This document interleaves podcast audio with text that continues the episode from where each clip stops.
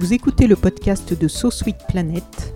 Je suis Anne Greff et je vous propose des rencontres autour des thèmes des droits humains, de la culture et de l'environnement.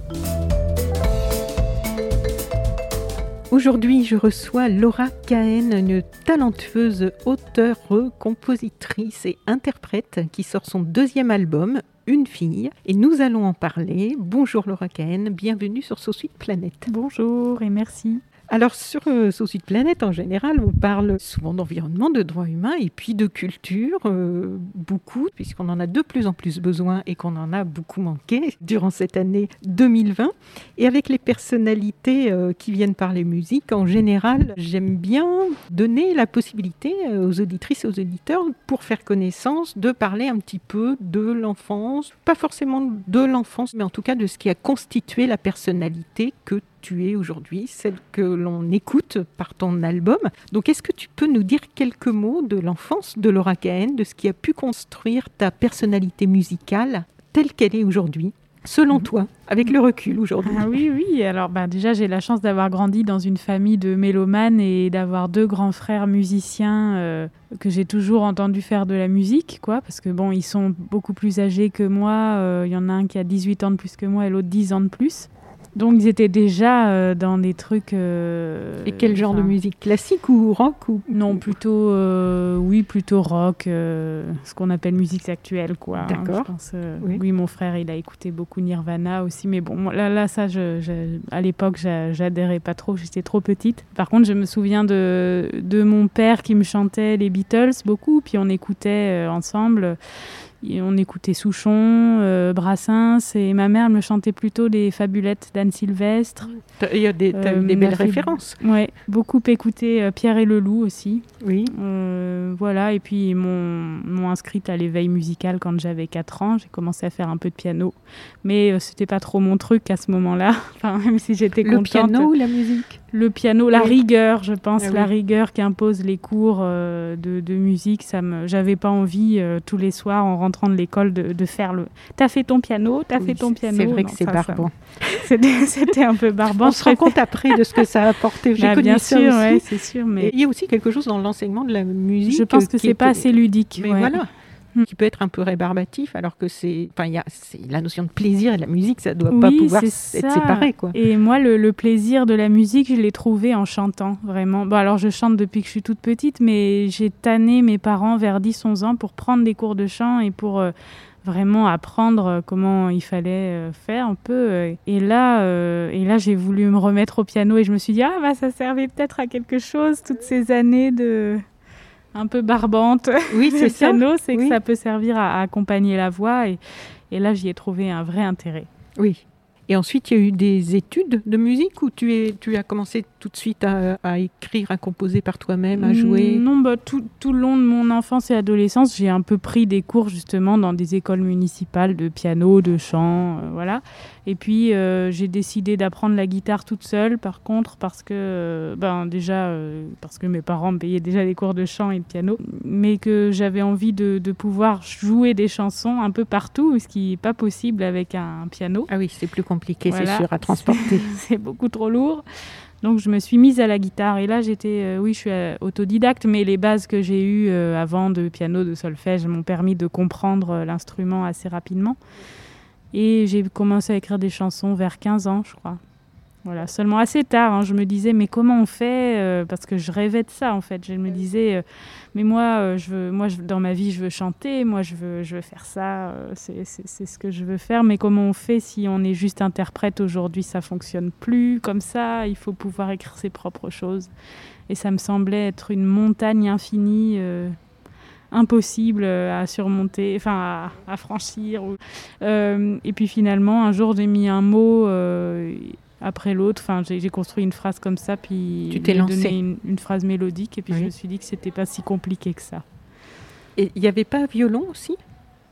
Oui, mais euh, c'est tellement anecdotique parce que euh, ça a duré deux ans et mon prof il ne venait jamais parce qu'il avait des histoires d'amour euh, très compliquées. il était, je sais pas, peut-être un peu dépressif. En tout cas, il venait une fois sur, sur trois et pff, j'ai pas réussi à, vraiment. à quoi ça euh, tient Voilà, c'est fou. Hein finalement mais l'amour, c'est tellement important. qu'on se dirige dans la- vers un instrument ou vers un autre. c'est ça. Et aujourd'hui, tu composes avec euh, la guitare ou? Guitare et piano. D'accord. ouais.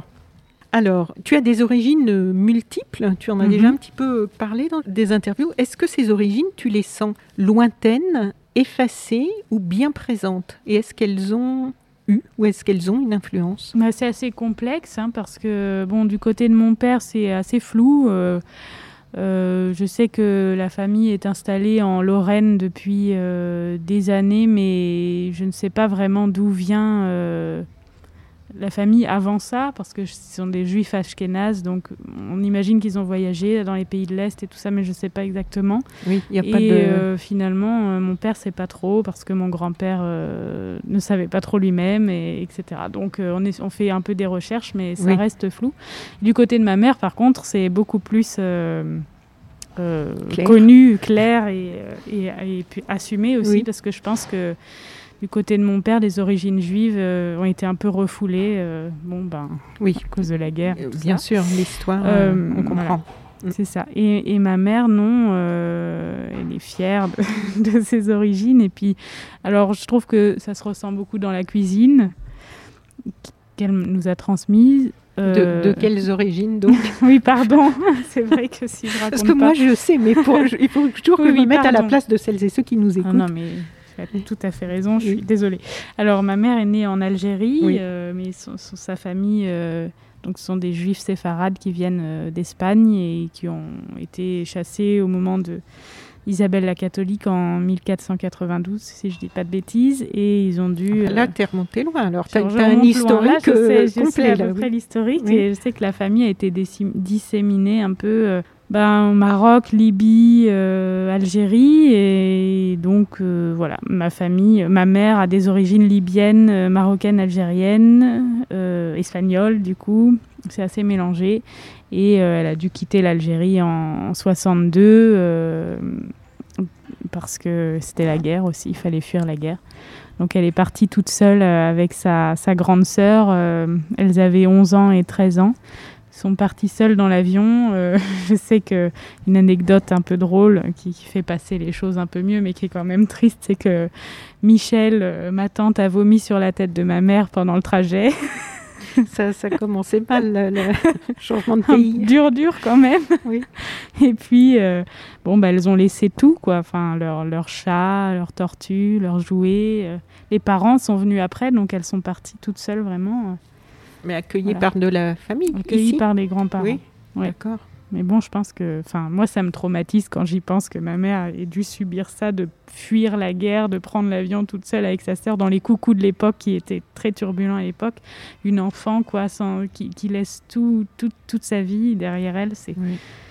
Ça me, ça me touche beaucoup. Et Oui. puis, c'est, c'est fort. euh, Enfin, on a une relation très forte avec ma mère. Et puis, euh, euh, quand j'ai sorti mon premier album Nord, euh, qui parlait beaucoup de, de ce trajet-là, du sud vers le nord, qu'a pu faire ma mère. Finalement, moi, je suis née à Nancy, donc c'est, c'est- elle est remontée encore Oui. beaucoup.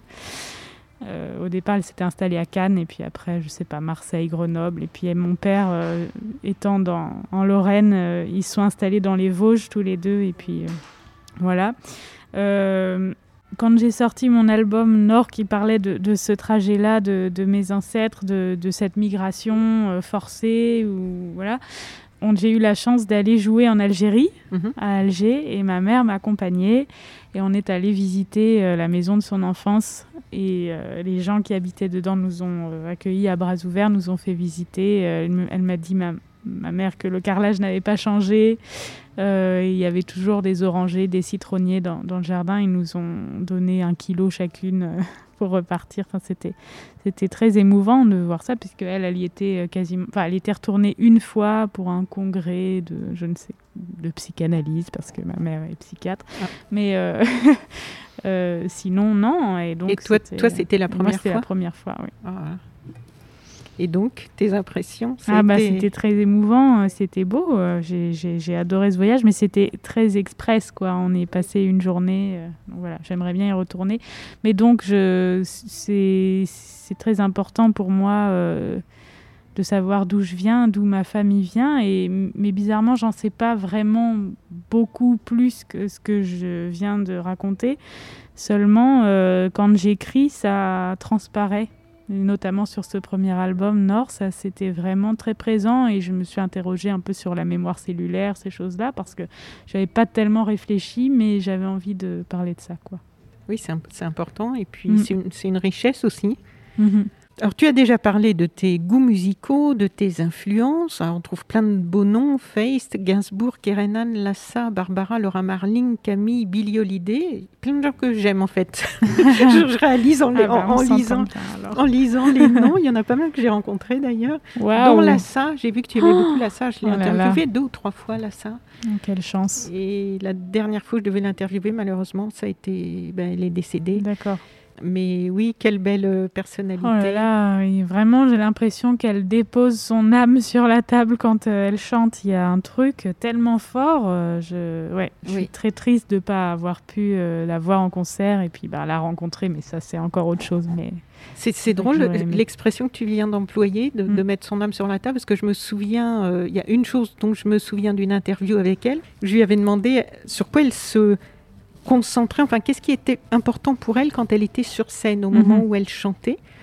Et elle m'avait dit, c'est vraiment d'être très, très, euh, je ne vais, pas retrouver ces mots parce que là, ça fait une vingtaine d'années, mais c'était vraiment d'être concentrée et d'être centrée. Elle m'avait fait le, geste physiquement sur l'essentiel, quoi. Et ça, ça donnait une, effectivement une densité quand elle était euh, sur scène, mhm. on, sentait ça. Hein. Il y avait une on le sent dans ses disques aussi. Dans une grande sobriété et en même temps, on sentait la, concentration de, de, l'essentiel, quoi. Oui.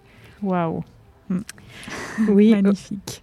Voilà, et, euh, quel est le dénominateur commun en fait de, toutes ces personnalités qui sont quand même assez variées entre Gainsbourg, Billie Holiday, euh, Laura Marling, j'adore. Ah, je suis complètement euh, fan de Laura Marling. Ah je pense que peut-être c'est un peu ce que tu viens de dire, peut-être le dénominateur commun, c'est-à-dire être centré sur l'essentiel, délivrer quelque chose à la fois simple mais en même temps personnel et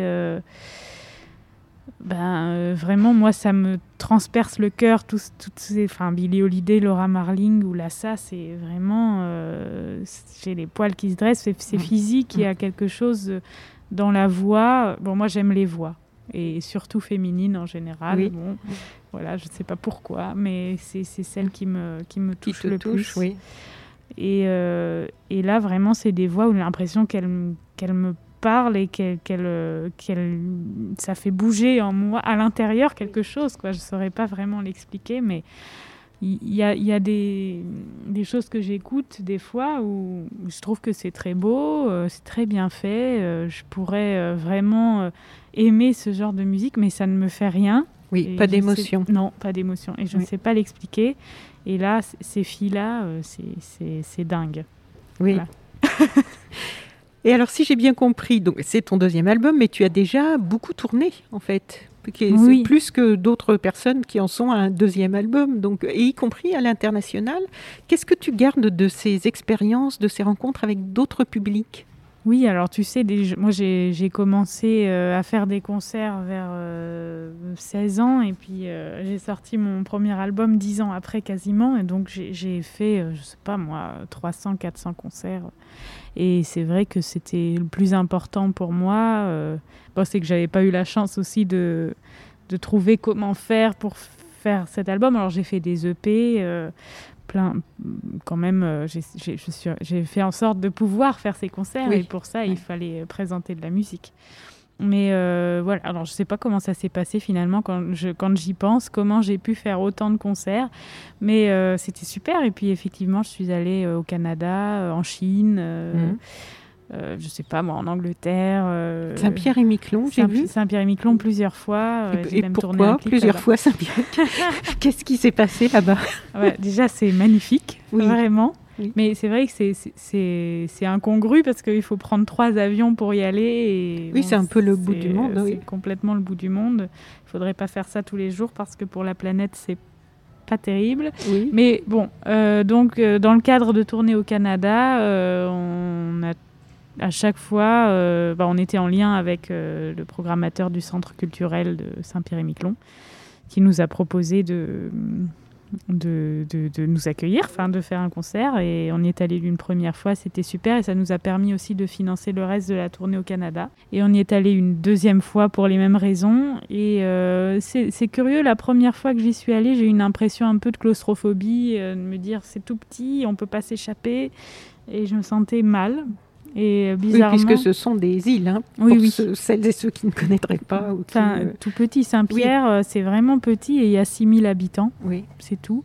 Et Miquelon, c'est un peu plus étendu et seulement 500 habitants parce que le climat est tellement euh, rude avec le vent, euh, la pluie et le froid qu'il euh, y a vraiment quelques résistants qui sont là, mais c'est pas évident, je pense. Euh, on leur dit bonjour s'ils nous écoutent. Oui, J'aimerais bien, si vous êtes beaucoup. à Saint-Pierre-et-Miquelon, envoyez-nous un petit mot. Ça nous fera plaisir de savoir que vous nous écoutez là-bas. Voilà. ils sont... En plus, les gens sont vraiment très accueillants et, et c'est le seul endroit où, où j'ai pu voyager euh, jusque-là où les gens ne ferment pas leur voiture à clé, laissent la clé dessus et ne ferment pas leur maison. Euh, c'est vraiment doux finalement, contrairement au oui. climat. C'est assez curieux. Ça, ça, devient, ça devient si rare. C'est ça. Et puis, euh, bon, la deuxième fois que j'y suis allée, c'était un peu l'impression inverse une impression de grande liberté. Euh, bon, il faisait beaucoup plus beau aussi, c'est peut-être pour ça. Et, on nous a emmené voir des baleines, euh, des phoques. Il y a une masse de, de, de, phoques, euh, c'est impressionnant. Et, et, une île qui s'appelle l'île du Grand Colombier, où il y avait à peu près un million d'oiseaux dessus. On a une impression de boule de neige renversée avec plein de, petits trucs qui, qui, qui volent au-dessus. Et c'était vraiment magnifique. Et je me suis dit, et je me suis rappelé, je ne sais pas dans quel sens ça s'est fait, mais en fait, la première fois que j'y suis allée, j'ai écrit une chanson qui s'appelle Loin. Mmh. Je me rappelais plus que je l'avais écrite là-bas. Et la deuxième fois, quand j'y suis allée, je dis mais c'est marrant parce que cet endroit me fait penser à cette chanson. Il faudrait que je fasse le clip de cette chanson euh, là-bas. J'en parle au, à Yannick euh, du centre culturel qui me dit mais ça tombe bien, on met en place des résidences d'artistes ici. On a envie que les gens viennent nous voir et, euh, et je pense qu'on pourrait financer ce clip. On dit waouh, c'est incroyable. Super. Je pensais que c'était oui. vraiment de l'ordre du rêve et en fait, euh, ça peut se concrétiser. Et je me suis rendu compte après en relisant mes carnets que loin, euh, il y avait un, une phrase en plus au refrain euh, et qui disait loin, aussi loin que l'île aux marins. J'ai coupé après, mais l'île aux marins, c'est une île de l'archipel de Saint-Pierre-et-Miquelon où il y a vraiment trois maisons seulement et euh, une église et euh, il y a plein de fleurs, euh, de l'herbe. C'est très très beau euh, au milieu de l'eau comme ça. Et voilà. Donc euh, je me suis dit, c'est fou. Enfin, le, oui. le cerveau euh, omet des bouts des fois, mais en fait, c'était tout à fait cohérent depuis le début. Et, et oui, je ne suis pas rendu compte. C'est drôle, oui. Et, et, ça se recolle malgré toi, en fait. Oui, exactement.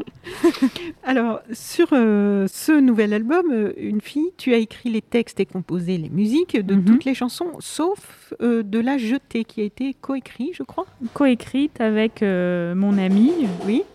Charlotte. Oui. Il y a du bruit derrière, oui. pardon.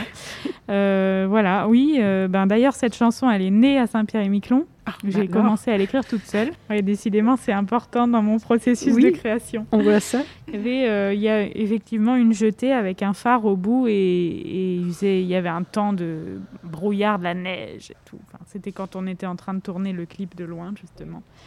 Et là, euh, je sais pas, cette phrase, la jetée, la jetée le phare, je m'y suis jeté un soir, le vent si fort m'y poussait. Je pense que c'était un peu tumultueux euh, dans mon esprit, dans mon, dans mon être, euh, les histoires d'amour, les émotions, tout ça, ça reflétait un peu ce que je ressentais. Donc j'ai écrit ça, puis après je l'ai laissé en plan. Et euh, quelques bon, six mois plus tard, je dirais, euh, on est parti à Brighton avec euh, Charlotte, donc ma petite amie. Oui. Et là, il y a cette. On, on venait de se rencontrer, hein, c'était tout frais. Mmh. Ça, ça, a rejoint euh, les, le tumulte de la, le premier, du premier passage du refrain. Et il euh, y a cette jetée euh, euh, Brighton Pier là qui est complètement où il y a la fête foraine, mais il y en a une autre qui était avant, qui a brûlé. On voit juste les arceaux, enfin les, les colonnes euh, brûlées quoi. Et c'est vraiment très graphique, c'est très beau. En tout cas, euh, la mer était calme et on a écrit ce, cette chanson, le reste de la chanson ensemble à Brighton. Quoi. Le côté apaisé donc. Voilà. et, j'ai lu qu'il y avait aussi un lien avec le, film de Chris Marker. Oui, oui, ben, cette histoire d'amour impossible euh, à cause du temps. Euh, film mythique, la magnifique. Oui. oui, magnifique. Euh, après, en l'écrivant, je n'y pensais pas vraiment, mais ça s'est recoupé. Pareil, dans mon esprit, il y a plein de choses qui se font inconsciemment. je m'en rends compte souvent. moi, j'écris, je recrache un peu tout ce que j'ai emmagasiné. Et c'est vrai que j'avais vu ce film et, comment te viennent les textes en général? Bah, c'est assez instinctif. Euh, n'importe quand, n'importe comment, ou il y a des, des, des, contextes qui te sont favorables à l'écriture? Je pense qu'il y a, il y a effectivement des contextes favorables, comme le train, le voyage. Le... J'ai, écrit euh, notamment Coquelicot sur un trajet euh, de Nancy à Berlin. Mhm. C'est venu dans un camion Oui, un camion, pardon. C'est un camion de tournée, un van, quoi. Ah oui, d'accord. Parce que moi, j'avais juste lu mm. dans un camion et la façon dont c'était formulé, je me disais, qu'est-ce qu'elle faisait dans un camion oui, oui, Berlin Paris? Oui, là, c'était un van de tournée. D'accord. À l'arrière, euh, voilà, j'étais pareil, des histoires d'amour un peu compliquées. Et là, euh, c'est venu du, un, un, quart d'heure, le texte était là, et puis la mélodie dans ma tête. Et en arrivant à Berlin, j'ai pris une guitare et j'ai joué cette euh, genre d'arpège ou picking, je sais pas comment on dit, et, euh, et la chanson était terminée et je l'ai pu toucher quoi. après avec Dan, on, avec Dan Levy de The Do qui a réalisé l'album, on a on l'a un peu étoffé, mais euh, la base guitare-voix était la même, quoi. Et donc ça s'est ça s'est passé en un quart d'heure, c'est assez fou. Mais sinon, globalement, c'est un peu plus laborieux quand même. Et j'ai pas de contexte. Bon, en même temps, si tu nous disais que tous tes, tous tes titres sont écrits en un quart d'heure. Ça serait un peu énervant. Oui. je pense que ça énerverait euh, certains, certaines aussi, qui passent beaucoup plus de temps. Oui, c'est sûr. Non, non, non. Des fois, bah, justement, la jetée, euh, ça s'est étalé sur un an. Euh. Et donc, c'est les mm. textes en premier, les musiques ensuite? Non. Ah non. Hmm, non, bah, c'est vrai que je me suis mal exprimée, mais pour Coquelicot, la, j'avais la mélodie en tête en écrivant le, le chanson. Enfin, ça se mélange, quoi. Euh, quand, quand j'ai commencé à écrire des chansons, donc on en parlait euh, adolescente, là, c'était toujours le texte. Il fallait que je termine le texte avant de me mettre euh, à la musique. Ensuite, ça s'est inversé. Euh, j'ai été plus inspirée. Euh, j'avais envie de belles mélodies, de vraiment euh, coller à la mélodie. Donc, j'ai fait ça dans l'autre sens. Et puis là, plus ça va, plus c'est vraiment une forme de tissage. ça se correspond. J'écris deux, trois mots que, sur lesquels je trouve une mélodie. Puis j'amorce la suite de la mélodie qui m'amène les trois autres mots. Et ça se passe plutôt comme ça, vraiment un enchevêtrement de, de, choses, de mots. Oui, parce que moi, ce qui m'a surprise euh, en, écoutant ton album, c'est qu'il y, a vraiment un travail de mise en musique des mots, ah des phrases, qui est assez étonnant, je trouve. Par exemple. Comment tu travailles ça? Ah bah, Écoute, je sais pas, il faudrait que j'ai les, textes là sous le. il y a des. Je trouve qu'il y a une mise en musique des mots, c'est ce qui m'a frappé, de qui n'est pas banal, qui, qui est. Euh... Je sais pas, il y a des, des, des, façons de les mettre en musique qui m'ont intriguée. Ah bah, ça me fait plaisir, en tout cas, c'est chouette. Moi, c'est vrai que je suis très attachée aux mélodies. Quoi. Oui. Je, viens, enfin, il y a ce truc un peu euh, pop euh, qui est très important pour moi, justement, notamment les Beatles. Et donc, euh, c'est essentiel pour moi. Et là, dans ce disque, j'ai cherché un peu la simplicité, des, belles mélodies simples et des mots qui coulent, quoi. Pas d'aspérité, d'un truc un peu euh, doux. Et, en même temps, euh, c'est vrai que quand j'écris, euh, des fois, ce sont juste les sonorités qui m'amènent les mots et pas forcément le sens. Le sens vient plus tard. Mais je suis capable de choisir un mot juste pour son son et pas pour le sens. Donc j'ai lu qu'il y avait eu un long travail de maturation sur les chansons de cet album avec euh, donc Dan Levy. Mhm. Tu dirais que tu es allé de où à où entre le point de départ et le ah, point d'arrivée? En fait, donc moi j'avais fait euh, des démos chez moi. Euh, bon, toutes les chansons n'existaient pas encore, mais c'est vrai qu'on a travaillé ensemble pendant deux ans. On a fait trois jours par-ci, trois jours par-là. Alors oui, lui travaille comme ça. Il, il aime bien faire des sessions courtes il faut que ça décante. Faut que ça décante. Il faut que ça décante parce qu'au bout de trois jours, euh, il, bon, je sais pas, il me supportait plus. Pourtant, je suis assez calme, il n'y a pas de problème. il faudrait savoir, est-ce que c'est avec tout le monde pareil ou juste avec oui, toi Oui, non, je crois que c'est avec tout le monde pareil. Il aime bien après retrouver sa, sa solitude et travailler tout seul. ce que je peux comprendre. Donc euh, ça se passait comme ça et lui, il trouvait ça vraiment important qu'il y ait du temps justement. Et puis il se trouve qu'il travaillait sur d'autres trucs aussi en même temps. Justement, par exemple, euh, la musique du film J'ai perdu mon corps sur laquelle euh, il a gentiment et ben, je sais pas d'ailleurs c'est gentil mais en tout cas il a il a trouvé que La complainte du soleil, qui fait partie de cet album, euh, irait bien et l'a proposé au réalisateur qui, a adoré aussi. Donc ça, c'était en fait la première étape de notre collaboration. Et du coup, dans ton clip, on voit des images d'animation, puisque c'est un film d'animation qui a été césarisé, même doublement césarisé, non? Ben, Pour la musique. Et euh, merci. c'est surtout Dan Levy, mais oui. quand même, je fais partie. Et, euh, et puis pour le meilleur film d'animation. Donc, ouais, c'est beau, c'est super. Puis il était en course pour les Oscars aussi, enfin nommé aux Oscars. bon, euh, on ne pouvait pas faire face à Toy Story, mais voilà.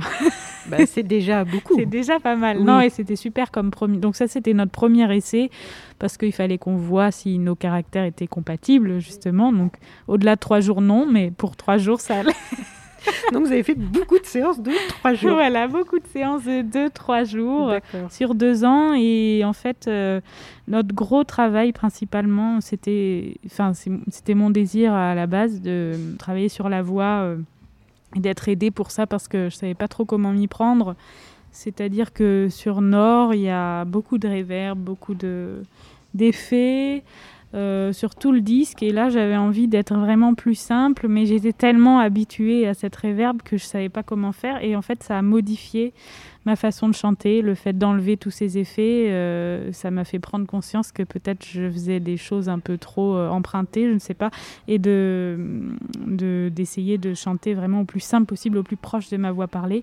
Et ça, c'est un travail que j'ai toujours euh, voulu faire et je pensais en être pas loin, mais en fait pas du tout. Et, et ça se trouve, j'ai encore beaucoup de chemin d'ailleurs, mais voilà, c'était ça vraiment qui a pris du temps et et qui s'est un peu amélioré euh, au fur et à mesure des séances.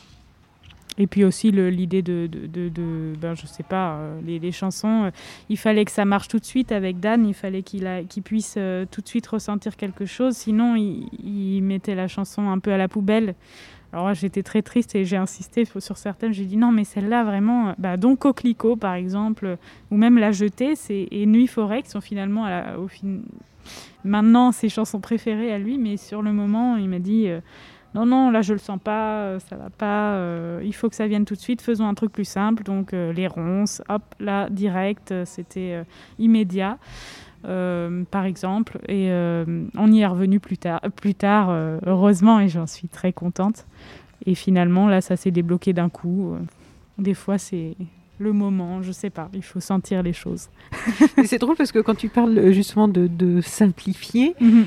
moi j'ai regardé, je ne sais plus sur quel titre c'était, mais une vidéo, comme j'en ai regardé pas mal pour euh, préparer l'interview, qui date d'il y a quelques années, où tu étais dans un, je ne sais même plus pour quel média c'était, mais tu chantes, tu es debout, tu chantes dans un petit studio, mhm. et en fait, ce qui m'a amusé, c'est que si on regarde le clip, enfin si on regarde cette vidéo sans le son, oui on a l'impression que tu chantes de l'opéra. Ah bah, ça m'étonne pas. Tu as des, des c'est très très étonnant, des, des, expressions de visage. On a là, comme les cantatrices, il y a quelque chose de très c'est rigolo, curieux. Bah, il se trouve que j'ai appris le chant, enfin quand je, parlais des cours de chant tout à l'heure euh, avec une prof de chant classique.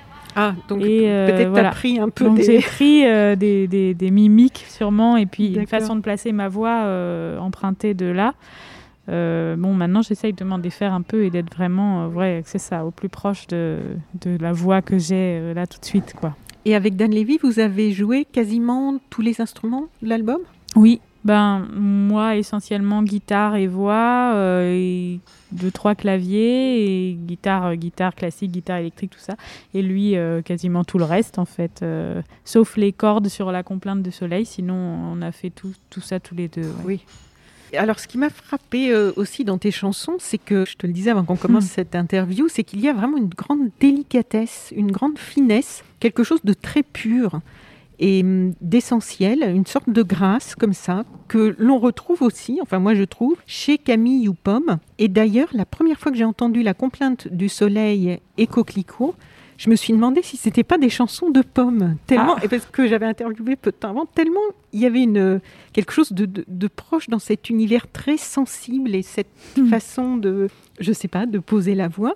J'ai vu ensuite que vous vous connaissez, que vous avez même partagé la scène euh, au Café de la Danse. Est-ce que vous la ressentez cette... Parce qu'en dehors de ça, hmm. vos deux univers sont différents et ont chacun une, une vraie personnalité euh, très affirmée. Mais moi, ça m'a vraiment étonné cette proximité musicale. Est-ce que vous la ressentez? Est-ce que vous, ben, sentez des choses en commun Je pense qu'on a des influences communes, ah ça c'est sûr. Euh, que euh, qu'on est touché par euh, un peu les mêmes choses et, qu'on aime bien ce côté un peu pur avec une guitare et une voix. Enfin, pour moi, une, une chanson doit se tenir comme ça. Maintenant, euh, non, ce ne sont pas des chansons de pommes. Mais c'est marrant, on avait chanté Coquelicot ensemble. Justement, oui, j'ai vu ça, j'ai euh, retrouvé sur YouTube oui, cette vidéo. Euh, voilà, que dire J'aime beaucoup ce qu'elle ce chante, c'est très beau. Camille, j'ai été très inspirée depuis que je suis adolescente. Enfin, depuis qu'elle a sorti son premier album, j'ai tout suivi, je connais tous ses disques par cœur et je pense que c'est une de mes grandes influences. Et les qualités dont, je parlais, là, cette délicatesse, on la trouve aussi chez Yael Naïm, qui mhm. chante avec toi sur le titre Coquelicot. Un texte très bucolique qui parle mhm. d'épines, de feux de bois, de glycine, de corbeaux, de pétales, de racines, de roses, de cerises, d'églantines et de coquelicots. Quelques mots sur cette rencontre? Alors la chanson, comme je, le disais, je l'ai écrite avant, hein, parce que d'ailleurs je l'ai partagée avec Pomme sur plusieurs scènes, et, etc. Mm. Mais on sait, moi, il y a elle un peu comme euh, Camille, euh, elle fait partie des, chanteuses et des artistes que j'écoute depuis que j'ai 12 ans. 10 ans même, euh, je l'avais vue quand elle chantait avec les Dix Commandements, j'avais vu sur scène et c'était mon personnage préféré. Et après j'ai écouté tous ses albums que comme ceux de Camille, je connaissais par cœur. Et ça, elle fait vraiment partie des, chanteuses qui m'ont donné envie de, de, chanter et de faire ce, beau métier que, que, je fais là. Et, euh, et par magie, on s'est rencontrés autour d'un comment dire, euh, d'une performance, on va dire. On, chantait euh, toutes les deux dans une salle différente, l'une après l'autre, dans un ancien musée de peinture à Grenoble. C'était scénographié par Johan Bourgeois, entre autres. Et et j'ai chanté juste avant elle cette chanson et, quelques autres. Euh, après, je suis allée l'écouter. Elle chantait sur son beau culbuto. Là, elle, elle, avait ses cheveux qui touchaient presque le sol et tout ça.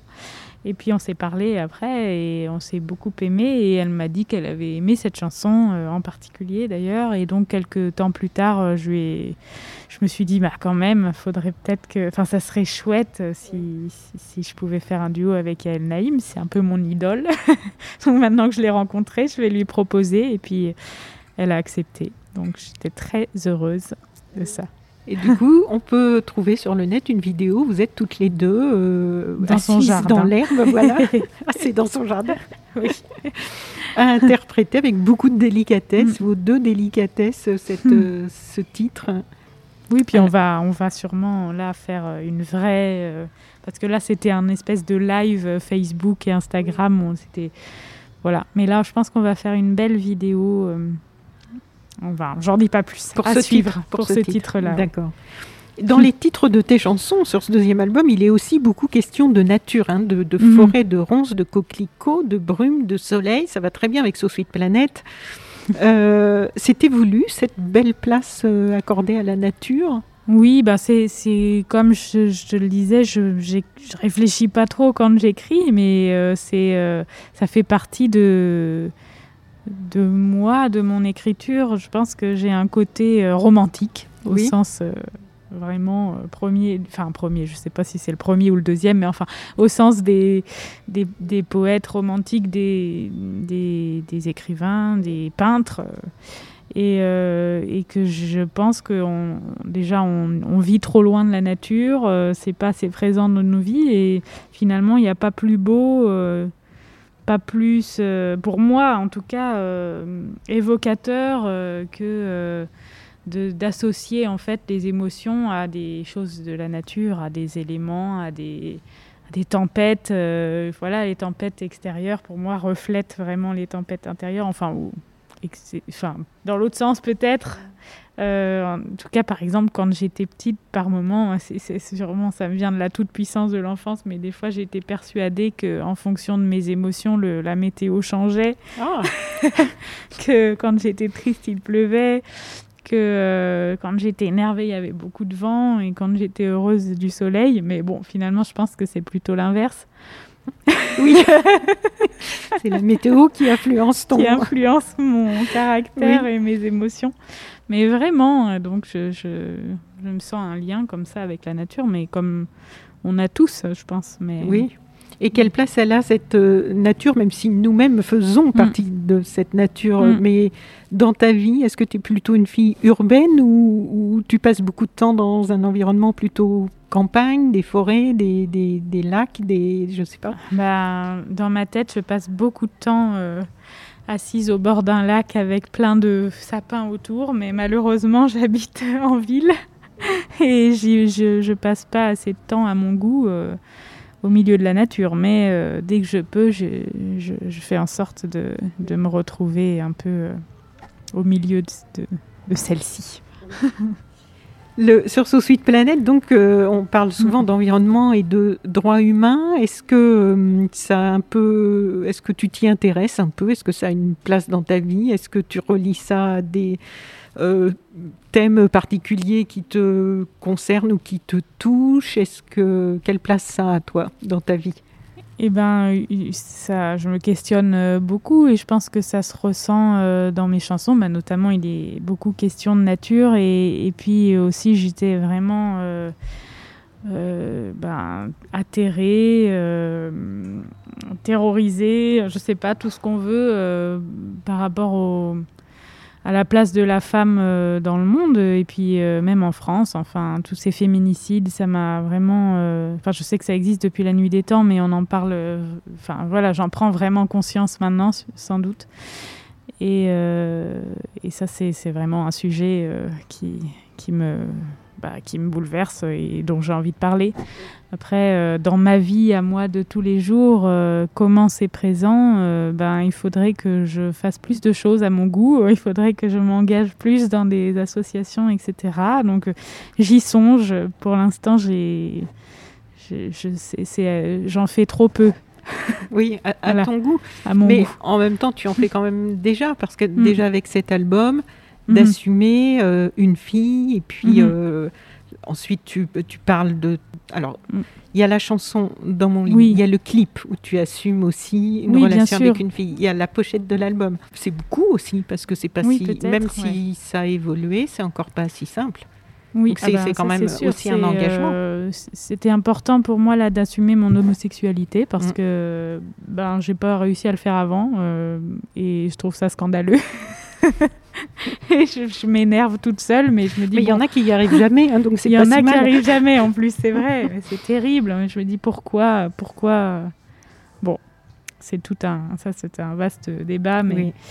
Euh, oui, et, c'est marrant parce qu'il y a, y a, des gens qui, qui, le prennent pour eux, cette chanson dans mon lit, qui se sentent euh, concernés. Enfin, mais je veux dire dans le mauvais sens du terme. Ils me disent, euh, parce qu'il y a une phrase dans le, juste avant le refrain qui dit Qu'est-ce que ça peut vous faire si je préfère dans mon lit une fille? Oui. Et à des réactions. Bon, il y a beaucoup de superbes réactions, hein, je suis très heureuse avec ça, mais il y en a d'autres euh, qui me disent ben, euh, justement, euh, ça peut rien nous faire, on s'en fiche. Euh, ce, texte aurait été courageux en 1950, mais aujourd'hui, franchement, wake up, on est en 2021.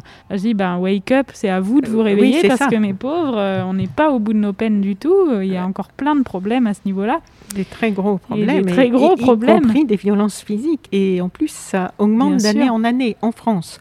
Donc, quand on voit les chiffres de SOS homophobie, et on voit que les mhm. chiffres des agressions euh, augmentent ces dernières années, réaugmentent après avoir baissé. Mhm. Donc, euh, wake up, oui. Oui, c'est ça. C'est, donc, euh, je pense que vu ce genre de commentaires, justement, bah, et puis ce que tu dis, évidemment, et puis la PMA qui n'a pas, qui pas été acceptée, et puis plein de choses. Bon, il y a encore du boulot, quoi. Oui, il y a encore du boulot. Donc, euh, c'est, c'est pas si facile de le dire comme tu l'as fait, de le chanter, de le euh, défendre. finalement, ce que je vois pas pourquoi ils se sentent directement concernés. Et euh, je, pourrais très bien m'adresser à mes parents. Enfin, qu'est-ce que ça Je pense que un coming out à, n'importe quel âge, à n'importe quel ouais, moment de la vie, c'est difficile en fait. C'est jamais simple et il faudrait que ça le soit. En fait, il y a plus de, je vois pas où est le problème. Je, retourne le truc dans, dans ma tête Ben et oui. je pense Mais que y a les encore gens beaucoup- qui qui ont un problème avec ça, c'est qu'ils sont pas au clair. Enfin, euh, J'ai entendu dans une Mm. émission sur France Inter la semaine Mm. dernière qui était euh, consacrée euh, mhm. à l'homophobie, où en fait plusieurs personnes témoignaient, dont un garçon, je crois qu'il était dans le milieu du football, c'était assez courageux d'ailleurs, qui racontait, mais je crois qu'il a écrit un livre, qui racontait à l'antenne. Qu'il avait fait partie de groupes qui faisaient du gay bashing, c'est-à-dire qui allaient là où il savait qu'il y avait des homosexuels Ah oui. sortis de boîtes de nuit ou dans des, endroits dans la nature, et qui allaient euh, vraiment pour, euh, pour agresser physiquement. Mhm. Euh, des eux je ne sais même pas si c'était que par rapport aux, aux gays aux homosexuels hommes ou- ouais. Bon, en c'est encore plus dur pour les en hommes. tout cas, il ça, l'avait c'est fait, sûr. mais ce qui était vraiment intéressant et courageux, je trouvais, bon, déjà de le dire, ce que j'ai pas rencontré Mhm. souvent, j'ai pas souvent entendu des personnes dire oui, j'ai fait partie de groupes qui allaient faire Ouais. du gay bashing, mais en fait, il expliquait pourquoi il le disait, c'est qu'en fait, il s'est rendu compte après des années qu'il était homosexuel Ah oui. et donc qu'il n'avait pas Donc que- ça lui faisait peur. En fait. et une Mm. partie de l'émission était sur le fait qu'effectivement, souvent, pas toujours évidemment, on fait Oui. attention à ce qu'on dit, mais euh, Oui. qu'il y a quand même une partie des gens euh, auxquels ça pose un vrai problème euh, comme ça, avec des réactions extrêmement violentes. Épidermique, bah, c'est parce Voilà. qu'ils ont peur d'eux-mêmes. En fait. Voilà, où il y a sûr. des- Moi, je, je- je suis assez convaincue de ça aussi. Voilà. Mais euh, par rapport à Wake Ouais. Up, il y a aussi euh, le fait que quand même, il y a encore beaucoup de pays dans le monde Mm. où euh, être homosexuel, c'est s'exposer à la peine de mort. Bien il y a sûr. Mm. encore beaucoup de pays où c'est la peine de mort. Donc, quand euh, il y a des réactions euh, légères par rapport au fait que, mais c'est bon. Après, voilà, il y a des gens qui comprennent pas qu'il y a encore des féministes qui croient que tout est réglé. Ouais. Il y en a d'autres qui pensent qu'il y a plus de le racisme, tout est réglé. Oui, non, sans, sans grave. Gens. Donc bon, il y, a- il y a encore du travail quand même. hein. Donc voilà, c'est pour ça qu'on en parle. Euh, alors donc tout à l'heure, on a parlé de ce titre La Jetée et de Chris Marker avec le film aussi. Quelle est la place du cinéma dans ta vie? Parce que j'ai- l'impression qu'il y a aussi l'image a une grande place. Et d'ailleurs, Oui. alors déjà cette question-là, je vais attendre pour la suite. Eh ben, une grande place, le cinéma dans ma Oui. vie. Et d'ailleurs, si on, si on écoute l'album un peu euh, et qu'on fait attention, je pense qu'il y a un espèce de jeu de pistes et qu'on peut retrouver des références cinématographiques un peu dans chaque chanson. Euh, bah, je vis avec euh, une femme qui est donc euh, directrice d'un festival de cinéma qui s'appelle le Festival du film subversif de Metz. Et bah, du coup, on, bah, on regarde énormément de, de films, toutes les deux. Bon, C'était déjà le cas, moi, avant de la rencontrer, mais là, c'est un peu plus pointu maintenant. Oui. Et, et c'est super. J'ai l'impression parfois de.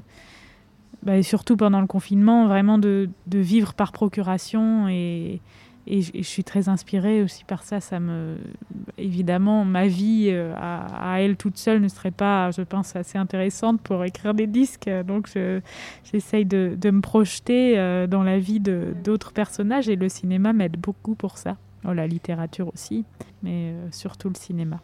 Dans la présentation de, ton dernier album, j'ai lu qu'il y avait quatre clips cinétiques, d'ailleurs, de prévus, mettant chacun en scène une artiste, Mhm. à commencer par Afsia Herzi pour Nuit Forêt. Oui, mais bah, ça, j'ai cherché et je ne l'ai pas trouvé, ce clip. Et non, parce qu'on le garde encore un petit peu. Ah, mais il est, il est Et tourné. Il est, tourné, il est prêt. euh. Mais alors, qu'est-ce ouais. qu'on attend?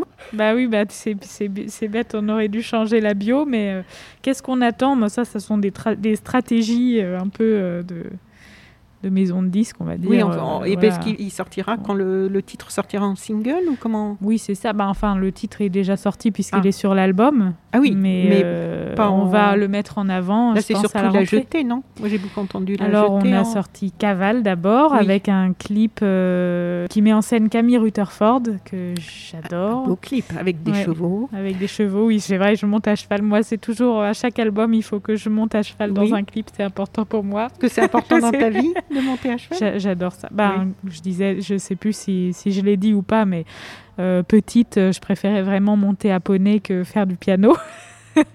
Après, ça c'est un peu inversé, mais euh, j'ai beaucoup, beaucoup monté à cheval et c'est une grande passion. Malheureusement, j'ai plus le temps euh, vraiment de de- d'en faire autant, mais, mais j'adore ça. Dès que je peux, je, je, monte à cheval. Et j'adore ces animaux. Ils sont, ils m'ont tellement apporté. Euh, c'est vrai que c'est fou la relation à l'animal. Ça peut vraiment soigner de beaucoup de choses. J'étais une petite fille très timide et très angoissée. Et, euh, et en fait, je pense que ça m'a soignée. on est obligé de, de, prendre sur soi pour que l'animal écoute quand on est sur son dos. Euh, et, on ne peut pas être vraiment timide et, euh, et on ne peut pas être angoissé non plus parce qu'il le ressent tout de suite. Et euh, cette relation m'a fait vraiment beaucoup de bien. Donc voilà, je, ça me manque, mais oui. voilà, quand je peux. donc Caval, superbe clip. Caval, oui, pardon. Ensuite, La Jetée, qu'on a tourné en Normandie. Très beau clip aussi. En noir et blanc principalement, merci. Oui, là c'est très mm. cinématographique aussi, oui. Euh, j'avais envie d'avoir des ambiances différentes euh, à chaque clip et que ce soit euh, cinématographique, mais le cinéma c'est tellement large que ça permet plein de choses. Et ensuite, on a fait un clip pour Dans mon lit avec Luana Bajrami. Il joue dans Portrait de la jeune fille en feu notamment. De Céline Sciamma, qui a compté pour toi apparemment. Oui, beaucoup. Ce film, oui. Oui, oui. oui j'ai trouvé superbe ce film. il est aussi très inspirant. Euh, et puis, donc, à Via ce sera pour Nuit Forêt et à la rentrée, je pense. D'accord.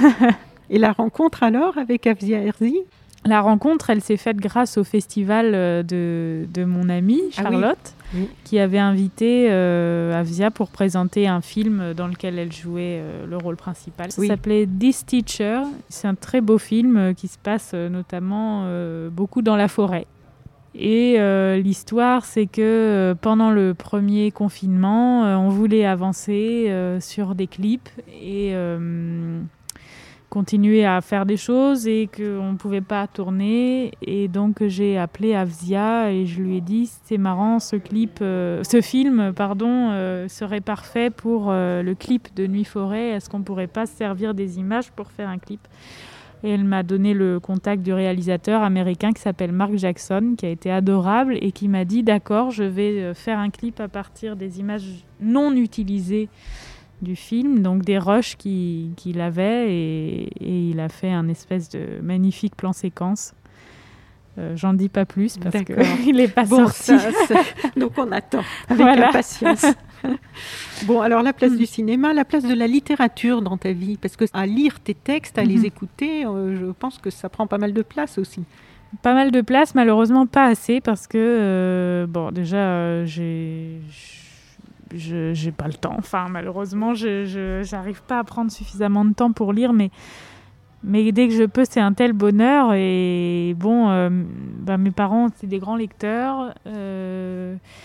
Et euh, ils m'ont, Enfin voilà, j'ai, quand même euh, lu plein de choses, mais pas, pas assez à mon goût. C'est, toujours pareil.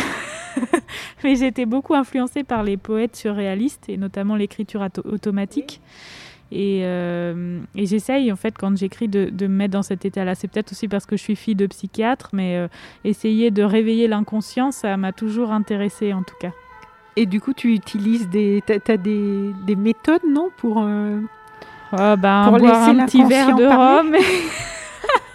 non, non, non, je plaisante. Non, bah, des fois, oui, la méthode, c'est de prendre un crayon, une feuille et de mettre un chronomètre, je sais pas, 10 minutes ou une demi-heure, et de, de s'obliger à ne jamais lever le stylo, quoi. D'accord. Et ça, c'est une bonne technique. Alors, la littérature, la musique, le cinéma, qu'est-ce qu'il y a d'autre qui prend aussi beaucoup de place dans ta vie? La musique, on en a parlé. Oui, on en a parlé pas mal. Euh, écoute. Euh, pas, les voyages, la oui, cuisine. Les, voyages, euh, tout à fait, les voyages et la cuisine. mais bon, c'est difficile parce que là, avec cette période pandémique, j'ai pas beaucoup voyagé. bon, j'ai pas mal cuisiné quand même. Je suis initiée. J'ai fait, j'ai fait des gnocchis maison pas mal de, de, petits plats comme ça, mais bon, je suis pas non plus une grande chef. Hein pas du tout. Euh, mais oui, j'adore voyager. J'adore euh, notamment marcher euh, au milieu de la nature et me sentir toute petite face au monde. Quoi. Ça, ça me plaît bien.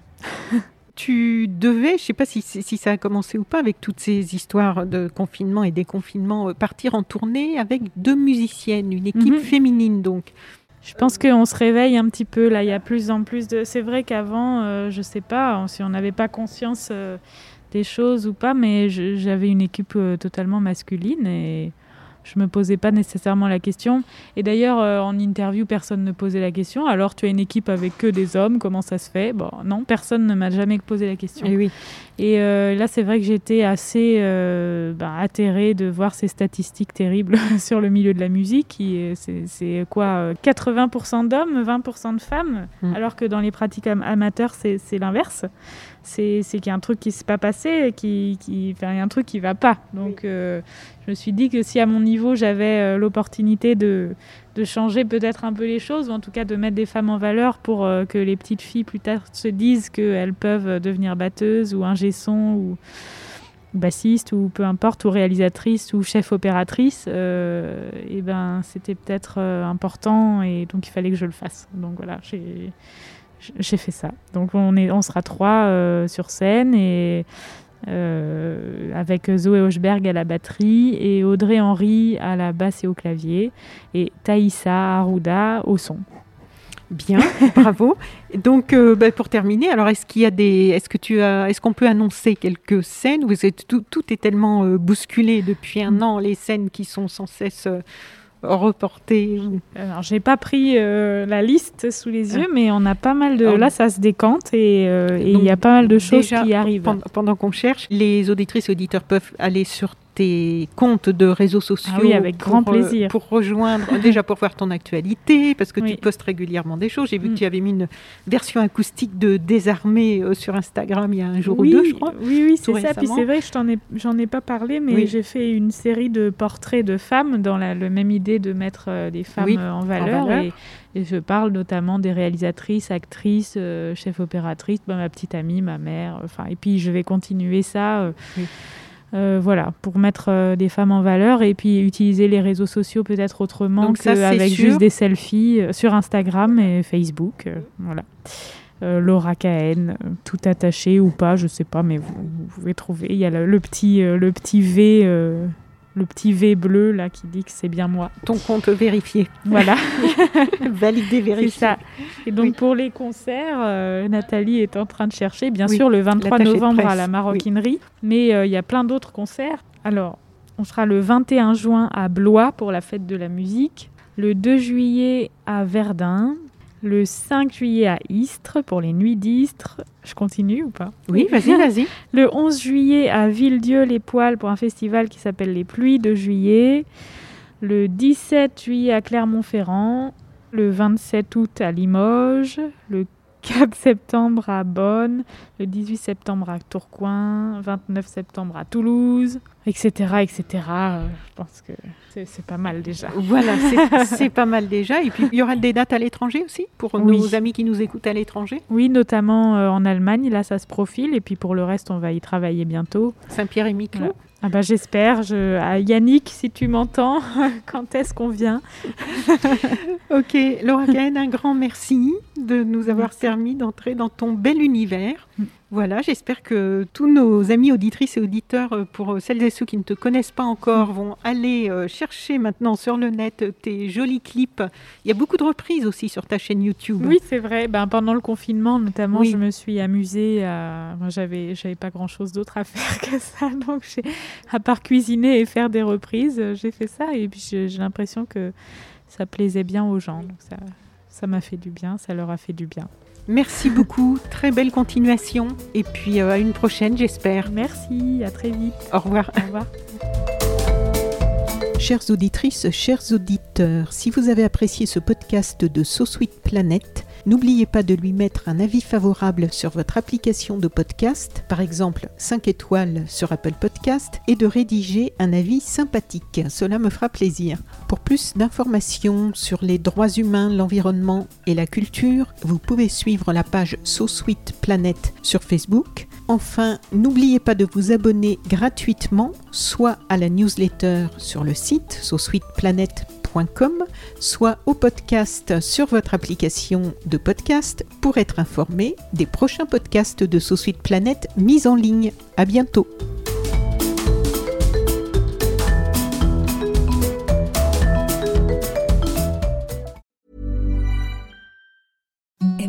Softest sheets you've ever felt. Now imagine them getting even softer over time. That's what you'll feel with Bowl and Branch's organic cotton sheets. In a recent customer survey, 96% replied that Bowl and Branch sheets get softer with every wash. Start getting your best night's sleep in these sheets that get softer and softer for years to come. Try their sheets with a 30-night guarantee. Plus, get 15% off your first order at bowlandbranch.com. BUTTERY. Exclusions apply. See site for details.